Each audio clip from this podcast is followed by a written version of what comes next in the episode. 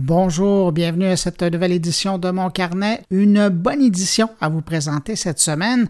Je vous présente rapidement les sujets. D'abord, rencontre avec un professeur français qui intègre le multimédia immersif dans sa classe en utilisant la réalité virtuelle pour enseigner le marketing. Vous allez voir, c'est fascinant et si vous connaissez des enseignants, vous devriez leur faire entendre cette entrevue. Un an après son ouverture, je rends visite à la présidente et cofondatrice du Lorry Hub, un espace de travail collaboratif réservé aux entrepreneurs. Et puis, on va euh, dans les montagnes suisses rejoindre Thierry Weber, un spécialiste helvète du numérique, qui nous parle de son utilisation de la vidéo en direct sur Internet cette année. On s'arrête particulièrement sur les avantages et désavantages de Facebook Live et Periscope. Et puis, évidemment, comme d'habitude, ben, je vais revenir sur quelques nouvelles qui ont attiré mon attention cette semaine dans l'actualité numérique. Et puis, juste avant de démarrer mon carnet, un mot pour saluer des auditeurs de mon podcast. D'abord, salutations toutes spéciales à Caroline Fontaine qui me disait cette semaine avoir découvert ma balado et avoir écouté en rafale toutes les éditions depuis septembre dernier. Merci beaucoup, ça prenait du courage. Et puis, euh, restons avec euh, des auditrices. Salutations d'abord à ma blonde Haïfa. Merci de m'écouter sur ton téléphone ou ta tablette chaque semaine. Et salutations à deux autres auditrices, Marianique Boisvert et Nathalie Valade. Voilà pour les salutations spécifiques. Merci à vous d'être là cette semaine. Et si vous êtes prêts à m'accueillir entre vos deux oreilles pour au moins la prochaine demi-heure, ben on y va.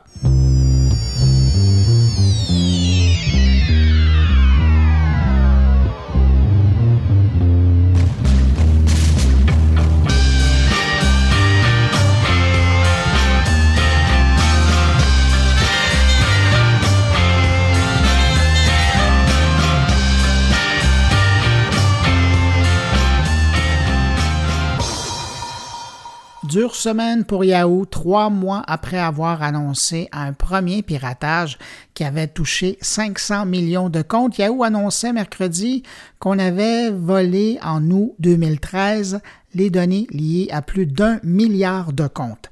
Selon Yahoo, lors de cette attaque, les noms, numéros de téléphone ou date de naissance des clients ont pu être euh, dérobés. Yahoo estime que les informations relatives aux cartes de crédit ou comptes bancaires des utilisateurs, elles, n'ont pas été touchées, euh, ces renseignements n'étant pas stockés sur le système qui a été victime de l'attaque. Toujours selon Yahoo, l'incident pourrait être distinct de celui révélé en septembre dernier, parce que euh, dans le cas du milliard de victimes annoncé euh, mercredi, ça remonte à 2013, quand on parlait des 500 millions de comptes piratés en septembre dernier, on parlait d'un piratage arrivé un an plus tard, en 2014.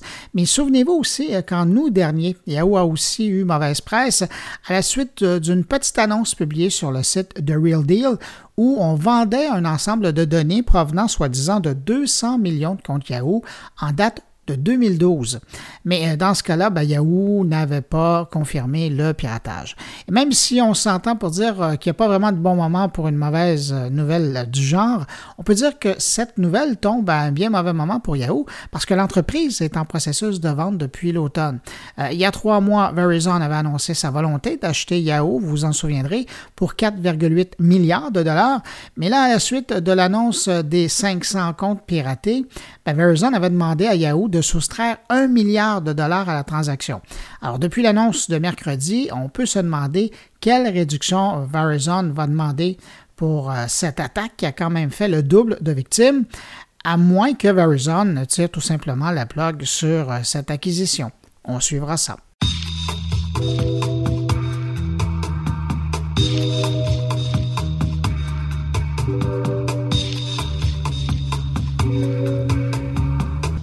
J'enchaîne quand même avec une bonne nouvelle pour les amateurs de films et de téléséries. Amazon lance finalement son service vidéo Prime Video au Canada. Ben, en fait, c'est plutôt que Amazon rend disponible son service de vidéo à la carte partout dans le monde cette semaine, incluant le Canada. Ça, c'est plus la nouvelle. Euh, malheureusement, cependant, contrairement à ailleurs dans le monde, les Canadiens qui voudront euh, accéder euh, seulement à la sélection vidéo d'Amazon, ben, ils ne pourront pas le faire. Au pays, le service Prime Video est disponible uniquement aux abonnés du service Amazon Prime, ce qui revient à 79 dollars par année. Ça, c'est environ 6,50 plutôt que 2,99 comme dans les autres marchés. En tout cas, si vous êtes curieux de découvrir la sélection de Prime Video, Amazon propose l'utilisation gratuite de son service pour le premier mois. Alors à vous maintenant de vous faire votre opinion.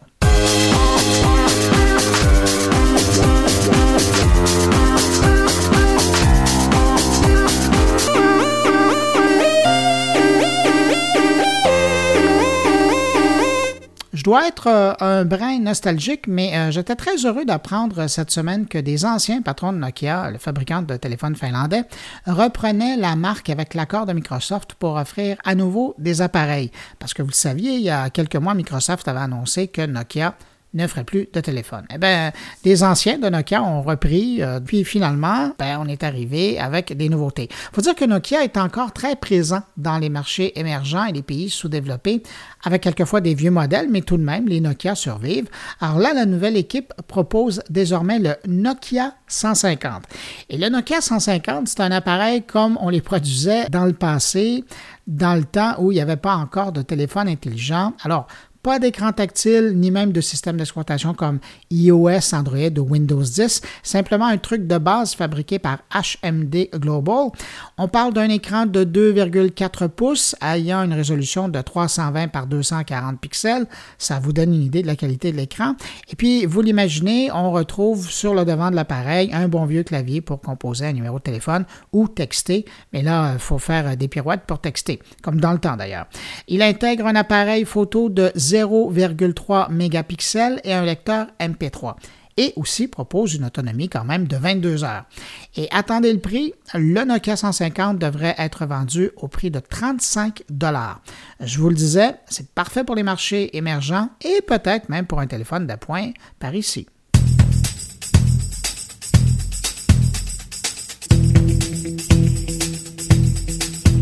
Magazine PC Mag vient de publier son palmarès 2016 des meilleurs fournisseurs Internet au pays pour les joueurs de jeux vidéo en ligne. Résultat, le meilleur fournisseur Internet se trouve au Québec et en Ontario, et c'est Cogeco. Au second rang du palmarès, on retrouve Vidéotron, Bell est en cinquième place, et TELUS ferme le peloton au dixième rang.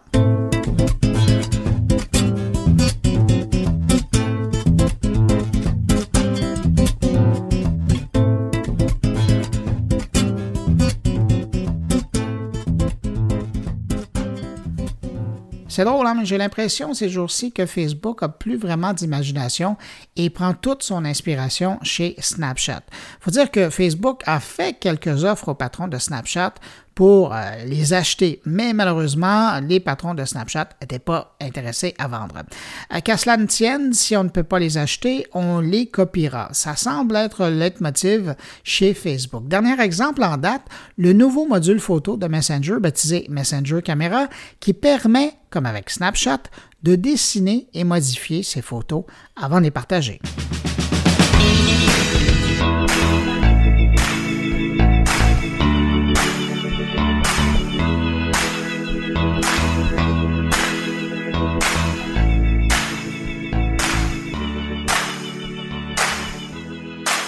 C'est la saison de l'année où Google publie son palmarès annuel des requêtes et je mentionne seulement deux catégories parce que sinon ça pourrait être hyper long.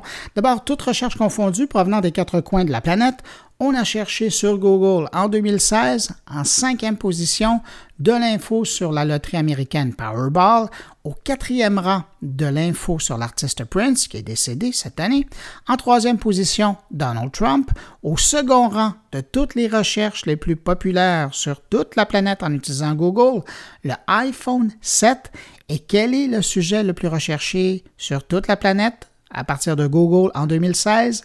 Pokémon Go.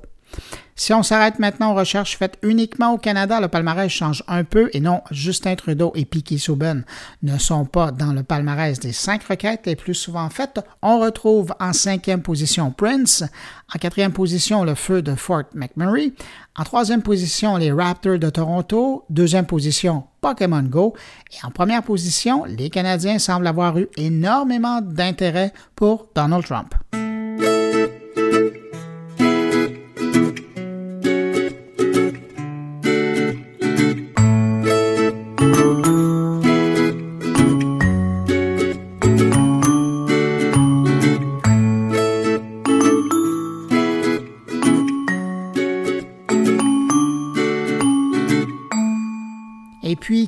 Observations en rafale avant d'aller aux entrevues. Après YouTube en avril dernier, c'est au tour de Facebook de proposer la diffusion vidéo en direct en format 360. Parlant de vidéo en direct, Twitter rejoint la concurrence, disponible depuis un moment pour les comptes certifiés. Twitter offre maintenant à tous la diffusion en direct. C'est assez facile à le trouver. Vous n'avez qu'à ouvrir un nouveau tweet que vous voulez envoyer et puis tout de suite, on vous offrira de choisir une photo, une vidéo ou d'aller diffuser en direct. Et puis, dernier item, Instagram qui est une euh, entreprise qui appartient à Facebook, qui vient de franchir la barre des 600 millions d'utilisateurs.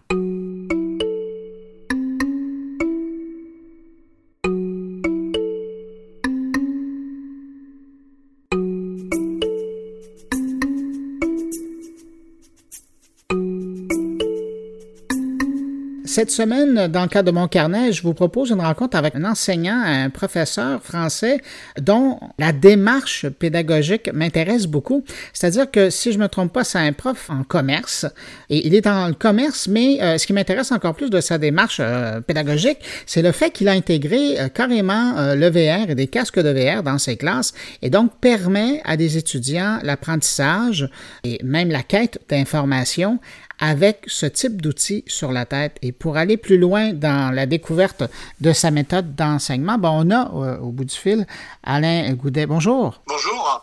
Alors, parlez-nous un peu de justement cette approche que vous avez décidé de faire dans votre classe, c'est-à-dire que de carrément doter vos étudiants de casques de VR et de les amener avec vous découvrir des entrepreneurs. Alors, effectivement, au sein de Neoma Business School, donc euh, école dans laquelle je suis professeur euh, de marketing, on a une vision qui est qu'aujourd'hui, euh, l'école, hein, et notamment les, écoles de commerce, ne sont plus forcément les euh, dépositaires euh, de, du savoir, et qu'il est donc nécessaire d'aller beaucoup plus loin en termes euh, de démarche pédagogique et de proposer de nouvelles formes d'expérience. Et euh, c'est vrai que euh, on a instauré donc ce, ce projet donc qui s'appelle EXE pour Experiential Education et qui vise vraiment à euh, supporter, soutenir la pédagogie expérientielle de Neoma Business School. Alors pourquoi la réalité virtuelle hein, dans la, création d'expériences et cet apprentissage expérientiel euh, bah, Tout d'abord, euh, c'est une technologie qui nous permet en fait euh, de faire visiter euh, des lieux, des situations euh, à nos étudiants euh, qui sont pas forcément donc qui ne sont pas forcément des situations auxquelles eux sont sont habitués.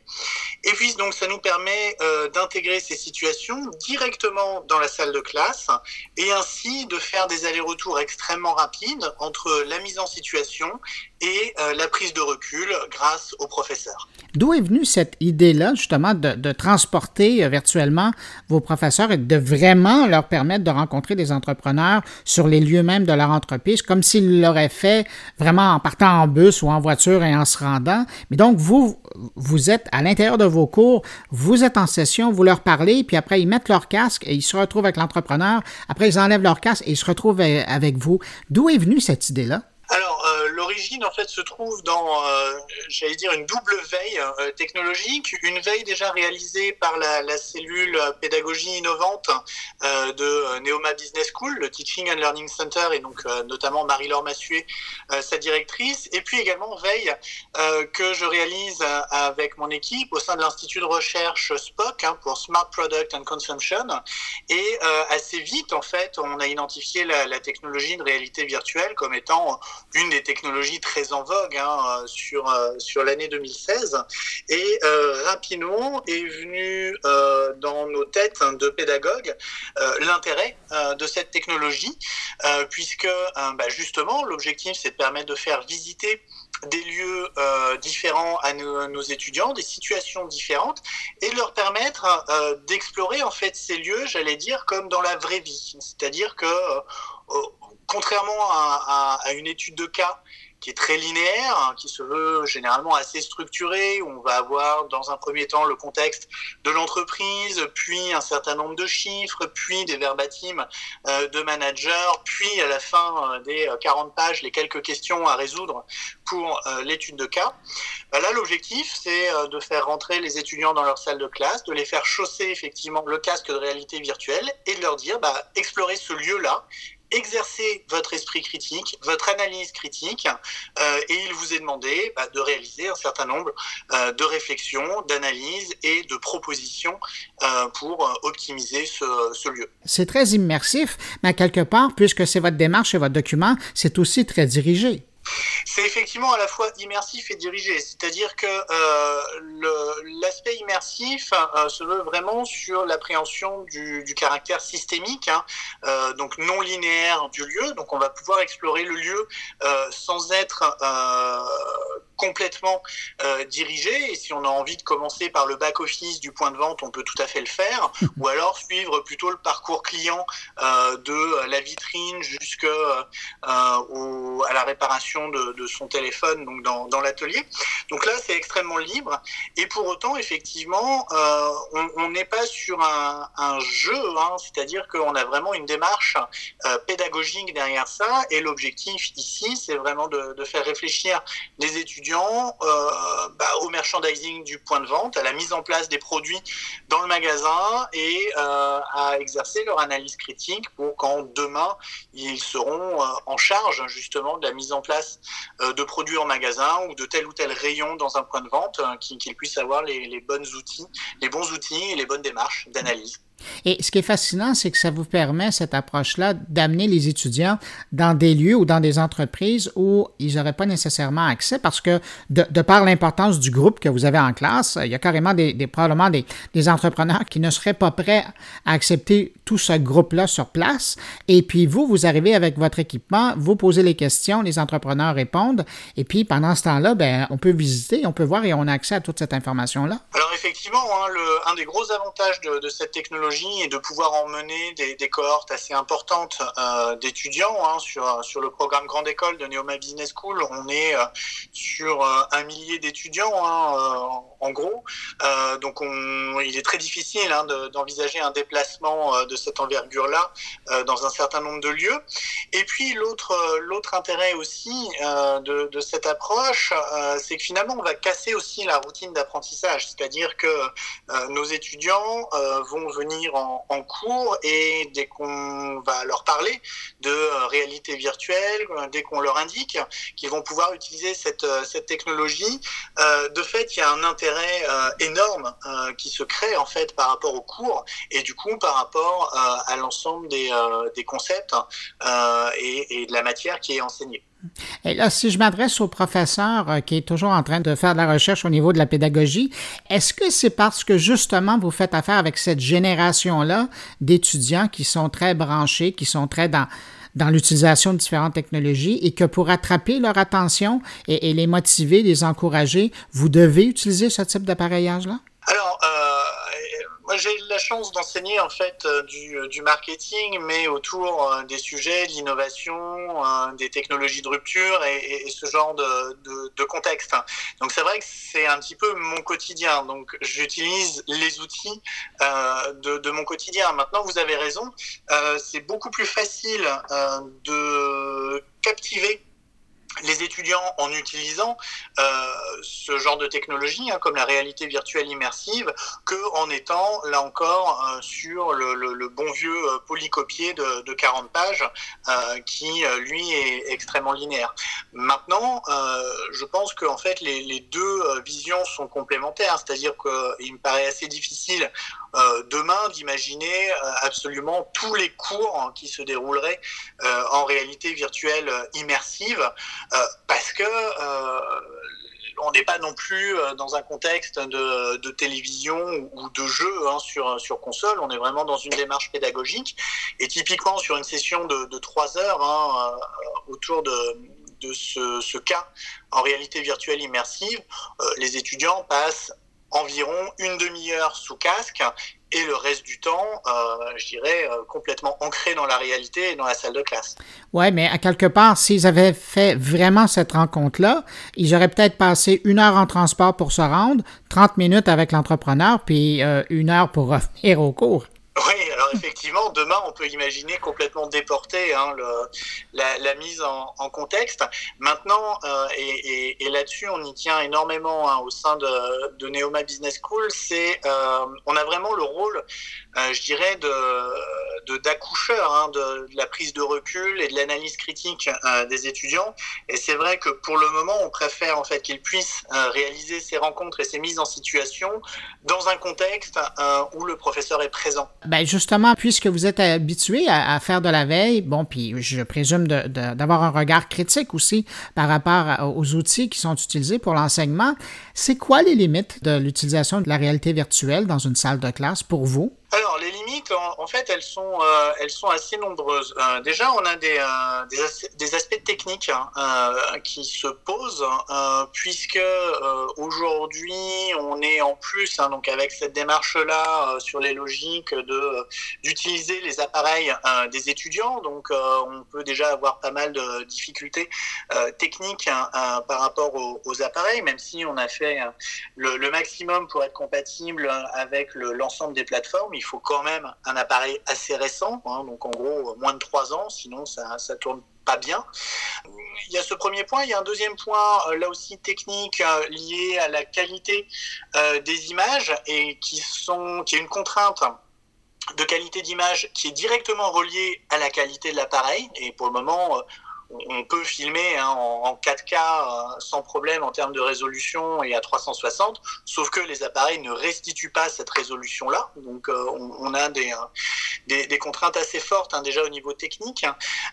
après, on a également des contraintes, je dirais, d'habitude, hein. c'est-à-dire que dans, dans l'application qu'on a développée, on a dû imaginer une mise en contexte de plus en plus forte, avec au démarrage une navigation bah, qui laissait assez peu de choix euh, pour habituer en fait les étudiants à naviguer avec un viseur, une pastille euh, pour euh, pour déclencher l'action et leur faire prendre conscience que tout est filmé à 360 degrés, c'est-à-dire que il faut pas adopter l'attitude de je suis devant un écran de télé, mais vraiment penser à regarder dans l'ensemble des directions. donc il y a ces, ces habitudes d'usage hein, qui sont qui sont également à prendre. et enfin, à mon sens, la, dernière limite hein, aujourd'hui, c'est que euh, en fait notre cerveau humain est pas forcément euh, prévu euh, pour utiliser pendant de, de, grandes durées ce genre de technologie.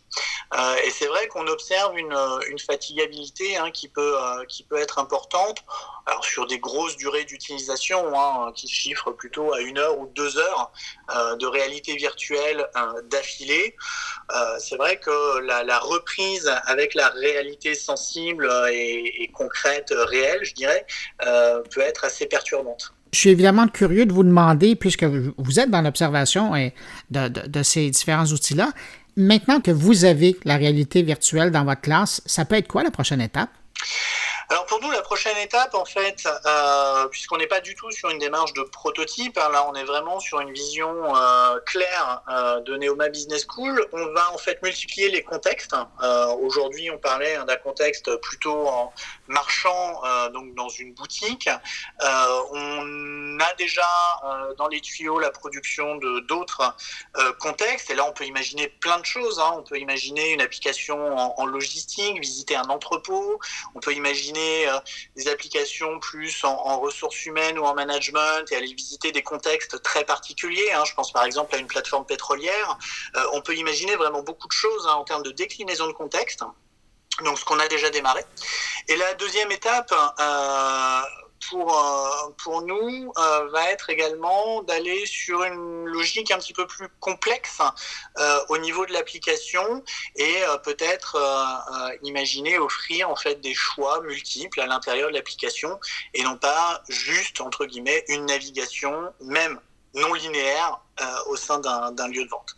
Ah, écoutez, c'est fascinant. Euh, je pense que vos étudiants sont très chanceux de vous avoir comme professeur et d'être dans une institution qui, qui, innove de la sorte.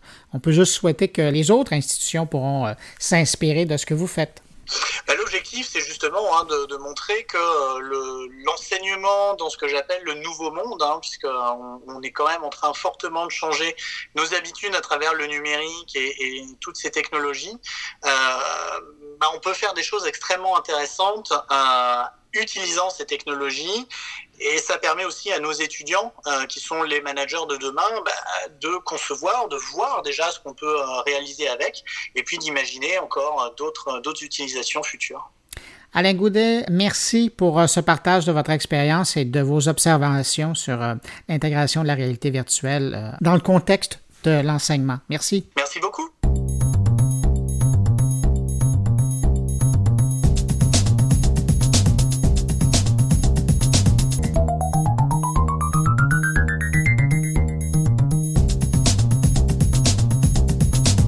Connaît les espaces de travail partagés, on connaît les incubateurs de jeunes entreprises, mais plus rares sont les endroits qui sont créés spécifiquement pour donner un coup de main à moyen et long terme aux jeunes entreprises démarrées par des femmes.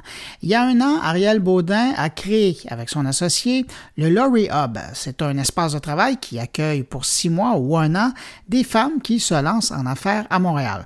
Un an plus tard, j'ai pensé y retourner pour rencontrer la présidente et cofondatrice Ariel Baudouin et voir comment les choses vont et surtout revenir sur cette première année et son expérience.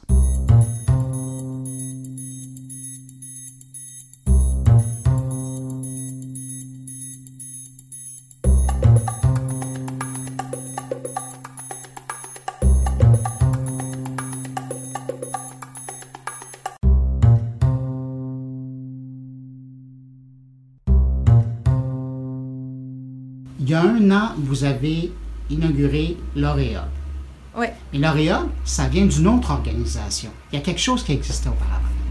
Oui, de Laurie.biz, c'est une plateforme dédiée à l'entrepreneuriat au féminin qu'on a créée il y a à peu près deux ans.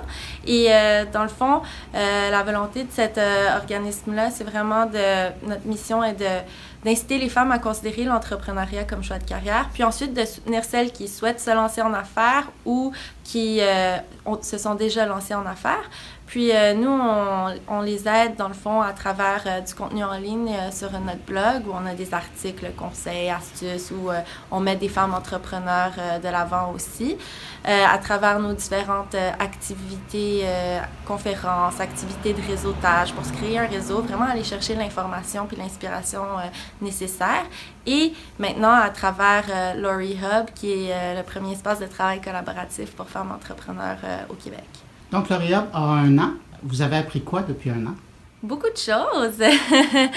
on a, on n'était pas du tout dans, euh, l'immobilier avant la gestion d'un espace et euh, notre vision pour le Rehab a beaucoup changé. Euh, au début, c'était vraiment un espace de travail collaboratif qu'on lançait, donc des espaces de travail partagés.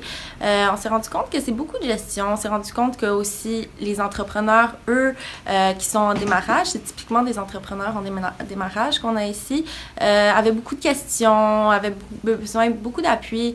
Donc, euh, on s'est vraiment entouré de nos partenaires. Euh, on a des partenaires légaux, euh, on a des partenaires comptables comme EY pour apporter ce soutien aux entrepreneurs. Donc, par exemple, Legal Logic venait donner des consultations légales gratuites aux membres du Hub.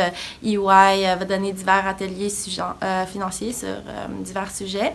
Et on, fait d'autres petites collaborations avec, par exemple, PME Montréal qui est venu euh, donner un, atelier sur le démarrage d'entreprise 101. Puis euh, là, présentement, euh, un nouveau chapitre pour le Rehub. c'est quelque chose qu'on n'avait pas planifié puis qui s'est fait de manière un petit peu plus organique.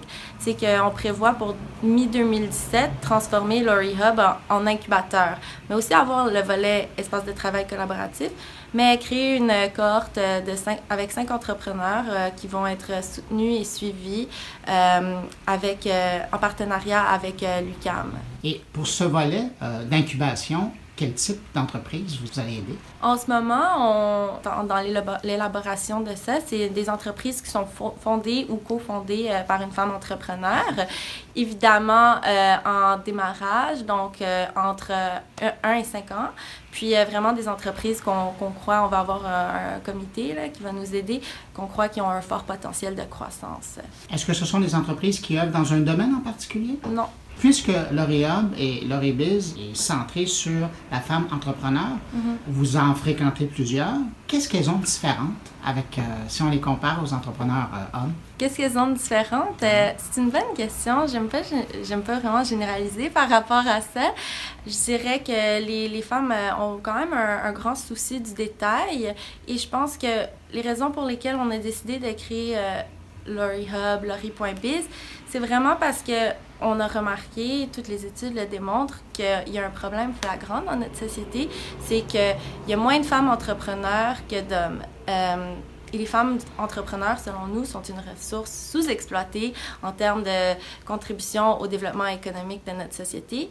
Et euh, tout récemment, le Dell a fait un rapport mondial euh, avec les pays au monde les plus favorables à l'entrepreneuriat féminin. Et le Canada était deuxième, ce qui est super bon, mais le Québec était dernier avec, la avec la Nouvelle-Écosse, avec trois fois moins de femmes entrepreneurs que d'hommes au Québec. Donc, nous, c'est vraiment ce, à quoi on, on, veut contribuer. Puis, euh, il y a plusieurs facteurs à ça. Euh, je veux dire, euh, les études démontrent que les femmes ont, ont plus de, difficultés à avoir accès à du financement, ils ont plus de difficultés à se créer un, réseau, il y a la gestion travail-famille. donc, nous, c'est on veut aider à ça en offrant de l'information, justement, en évitant l'isolement, à aider les gens à se créer un réseau, à leur donner les bonnes ressources. Euh, accès au financement, il y a déjà d'autres organismes comme Femmes et Sort qui contribuent à ça. Donc, on veut vraiment être complémentaire à ce qui existe déjà et contribuer aussi de notre manière. Comme Lori Hub, c'est un espace de travail où on offre des bureaux à prix réduit. Donc, euh, on, on espère que les entrepreneurs, au lieu de consacrer une grosse euh, somme de leur argent à un loyer, elles vont le contribuer à leur plan de marketing, à leur site web, ce qui est beaucoup plus bénéfique lorsque tu démarres ton entreprise. Ariel, pour euh, vous aider dans vos démarches, vous avez fait appel à du sociofinancement sur Indiegogo. Comment ça fonctionne? Euh, dans le fond, ça a super bien fait fonctionner. nous, on a fait une campagne de sociofinancement où on avait un objectif de 10 000 euh, sur Indiegogo. C'était pour nous une façon de valider s'il y avait un besoin et aussi de meubler, d'aménager l'espace. On n'aurait pas pu faire le rehab sans ce financement-là. L'espace était complètement vide avant. Donc, on a fait une campagne, on a approché des gens de la communauté qui voulaient nous aider. Nous, on est très euh, grassroots, startup style, donc on fait euh, le plus avec le moins. Donc, on a fait une vidéo très vite, mais très bien. Et euh, on a poussé, poussé, fait l'appel médiatique pour avoir le plus de couverture médiatique possible. Puis finalement, on a atteint 146 de notre objectif. Dans la dernière année, vous avez fait pas mal de millages. Vous avez été dans le monde arabe, vous avez été en Asie. Est-ce que vous avez eu l'occasion de voir en quoi les entreprises qui étaient créées par euh, les femmes avaient leur place ailleurs dans le monde ou avaient des, facilités comparables à ici? Je pense qu'à Istanbul et en Chine, je pense que ça se compare pas du, tout à ici. Avez-vous l'impression que vous avez peut-être inspiré des gens? Oui, à Istanbul, en fait, on a eu une petite rencontre avec euh, la délégation euh, turque. Puis il y a beaucoup de gens qui sont venus poser des questions par rapport à ça. Puis en fait, même à la délégation à Beijing, euh, au sommet du G20 à Beijing, il y avait euh, la délégation mexicaine qui, eux, ont surprenamment beaucoup de femmes entrepreneurs. Puis il y avait justement une autre femme euh, qui a parlé, qui a un coworking pour femmes entrepreneurs. il y avait une femme de la délégation française qui parlait de la réalité des femmes entrepreneurs en France. Donc oui, il y avait même un panel cette année spécifique à l'entrepreneuriat féminin. Donc je pense que ça en a, ça a inspiré quelques-unes. On va voir ça va faire ses effets à long terme, mais c'est sûr que ça, a fait un petit déclic. En terminant, euh, Ariel, une femme entrepreneur qui démarre son entreprise et qui serait intéressée à venir profiter de l'Oriab, comment ça fonctionne? Ben, nous contacte en trouvant notre information sur lorryhub.com. Ensuite, elle peut euh, céduler un rendez-vous, elle vient visiter les lieux, euh, elle peut même euh, venir s'installer quelques jours, voir si l'espace lui convient, si l'ambiance lui convient. Puis ensuite, ben, dans le fond, on signe le bail. Nous, c'est des bails de six mois, un an, parce qu'on veut vraiment miser sur une approche de co-développement où les entrepreneurs s'entraident. Merci beaucoup. Merci.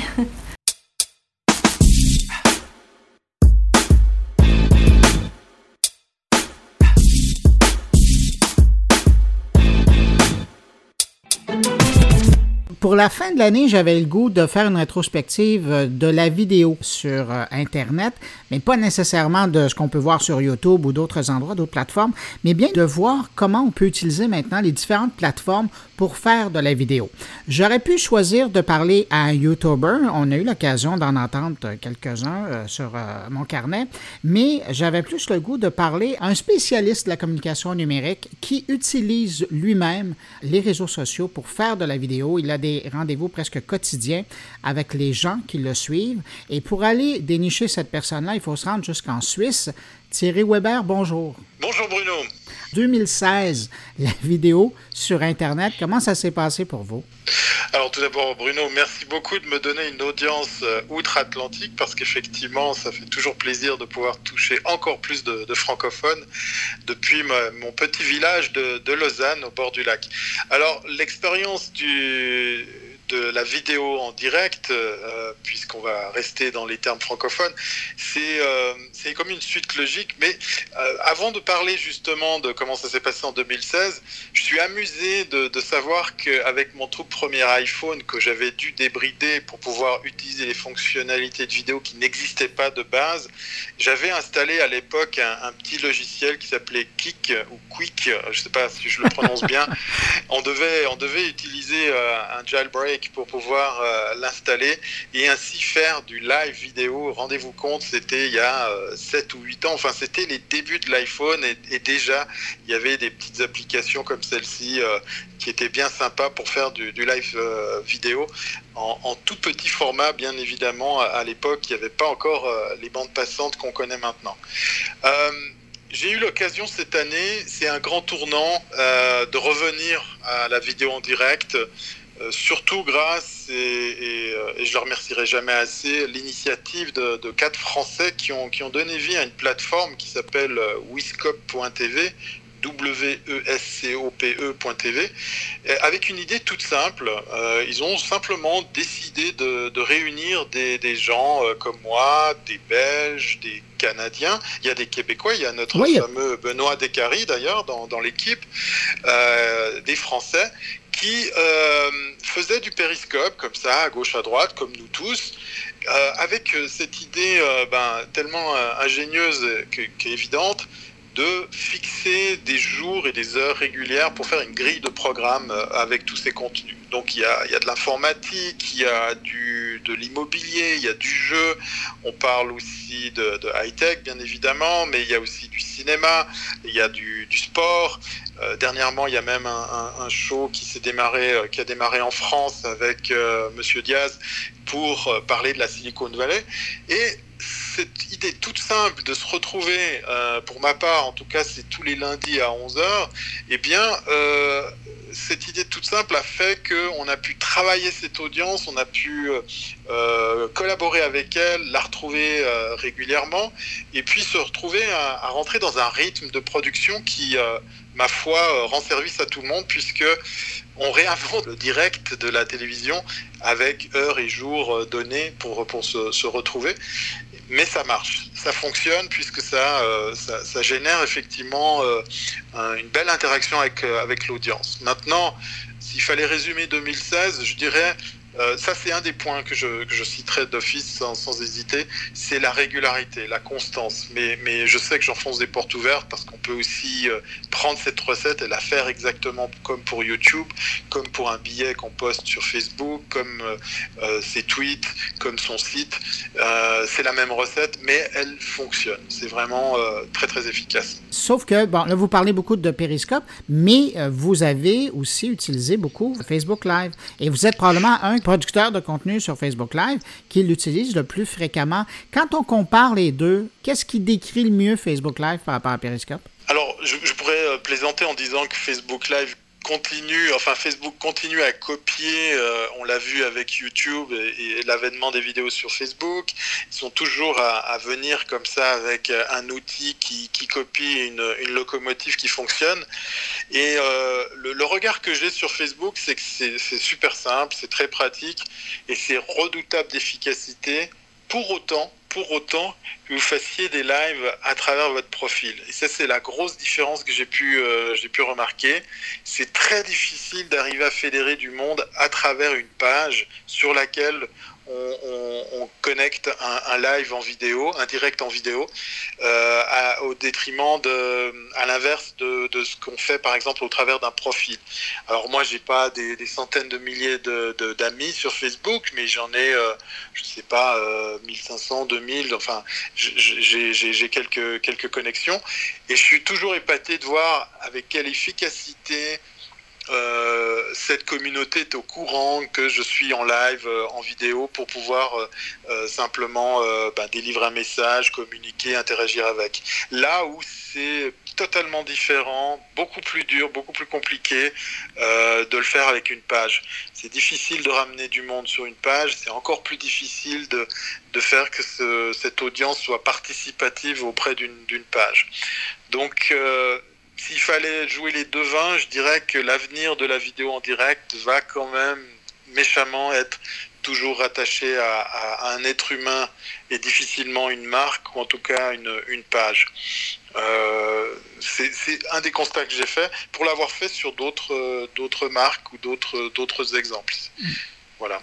Maintenant, par rapport Facebook Live versus euh, euh, Periscope, euh, on entend toutes les semaines euh, des gens qui disent euh, ouais Periscope est en train de baisser, ça marche mieux sur Facebook, ou alors des fois c'est totalement l'inverse. C'est très opaque de pouvoir accéder à, je dirais, aux données propres à ces deux réseaux pour savoir lequel des deux fonctionne le mieux. moi, je suis toujours, depuis mes débuts sur le social media, sur, le, sur les réseaux sociaux, je suis toujours à dire la même chose je prône l'usage d'un maximum d'outils. Alors, c'est pas toujours évident de le faire, hein, bien mhm. évidemment, mais par exemple, ce matin, j'étais en live, en direct sur le canal euh, Periscope de, de Wiscope, puisque c'est mon rendez-vous euh, hebdomadaire. Eh bien, c'est plus fort que moi. Je mets un deuxième live en parallèle avec un deuxième smartphone pour le faire sur Facebook. Et ça fonctionne. J'ai une audience, une, un type de participation différent. Euh, c'est pas toujours évident, suivant la configuration, d'interagir avec les deux, les deux faisceaux. Mais euh, voilà, moi je les trouve très complémentaires et, au contraire de tous ces détracteurs, je trouve que les deux fonctionnent très bien. Il n'y en a pas un plus que l'autre. Euh, au contraire, ils se, ils se, complètent. Et puis, euh, ben voilà, c'est un peu comme les autres guéguerres de réseaux sociaux. Ici, par exemple, en Europe, il y a beaucoup de gens qui sont sur LinkedIn. Mais vous traversez la frontière linguistique ici de notre pays, là où on parle allemand, il y a beaucoup de gens qui sont sur Zing, parce que Zing est le réseau professionnel des germaniques. En Allemagne, ça marche mieux ou tout autant que LinkedIn. Donc voilà, c'est de nouveau des réseaux où chacun y trouve sa finesse, sa sensibilité pour choisir l'un ou l'autre. Moi, je préfère les prendre tous. voilà, plus simplement. Mais je trouve intéressant parce que, c'est-à-dire qu'il y a comme deux communautés. Quand vous diffusez à la fois sur Periscope et euh, sur Facebook, il y a deux types de clientèle, il y a deux communautés d'intérêt qui viennent vous écouter. C'est quoi la différence entre ces deux communautés-là? La différence, elle est que chez un, on est, on est chez Mark Zuckerberg, mais on est dans sa communauté, c'est-à-dire comme je vous le disais, on a, euh, on a quelques centaines, voire milliers d'amis qui sont instantanément avertis que vous êtes en direct, donc qui viennent par curiosité ou dans l'envie de, partager, d'interagir, voir votre, votre direct en vidéo. Puis de l'autre côté, on est chez Twitter avec un outil qui s'appelle Periscope, qui est ouvert sur le monde parce que euh, effectivement tout un chacun peut venir se connecter.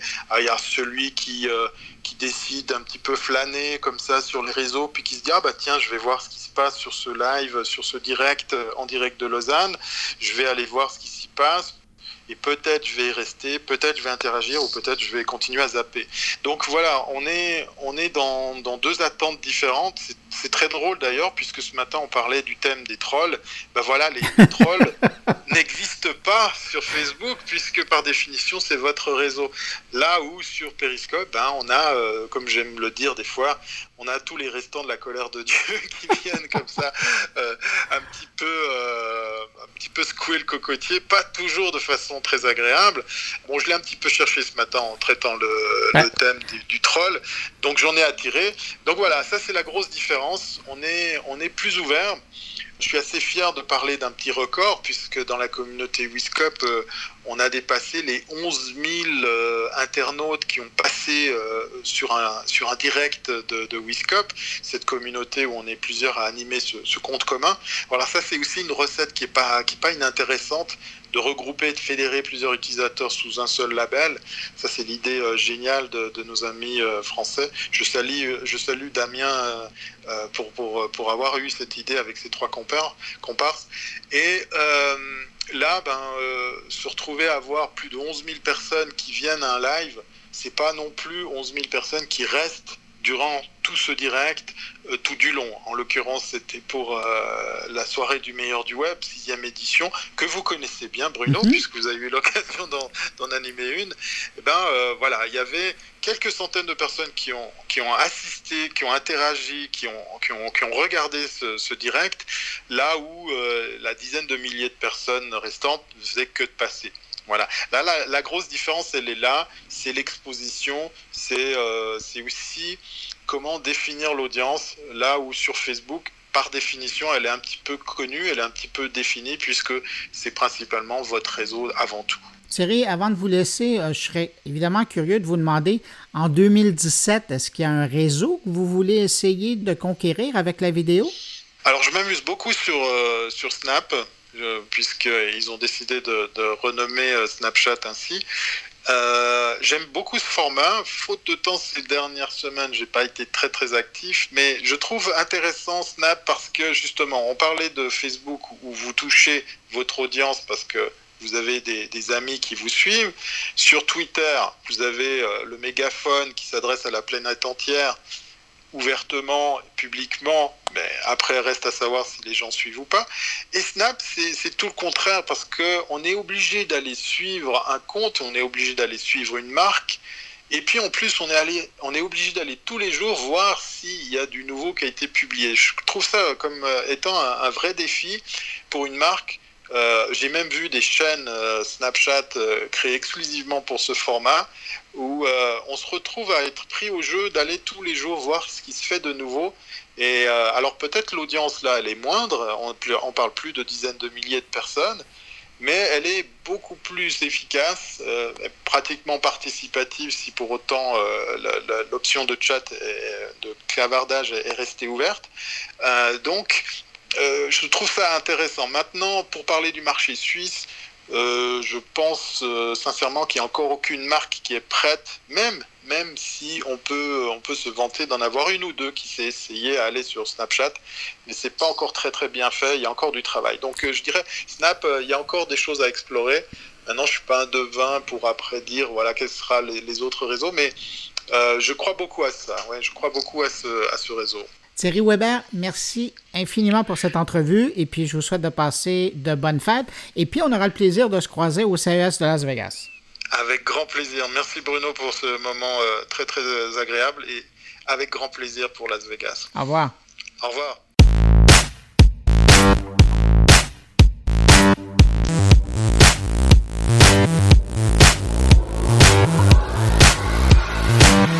Bien voilà, c'est tout pour cette euh, édition de mon carnet pour cette semaine. Merci de m'avoir accueilli entre vos deux oreilles. N'hésitez pas à passer le mot autour de vous. Hein. Si vous pensez que mon carnet peut intéresser quelqu'un, il faut absolument lui dire. Si vous désirez euh, me laisser un mot, vous pouvez le faire en passant par la page Facebook de mon carnet, par le biais de mon compte Twitter ou sur ma page SoundCloud ou encore évidemment dans la version blog de mon carnet. Je vous souhaite de passer une excellente semaine. Je vous donne rendez-vous à la semaine prochaine. Au revoir. Bye.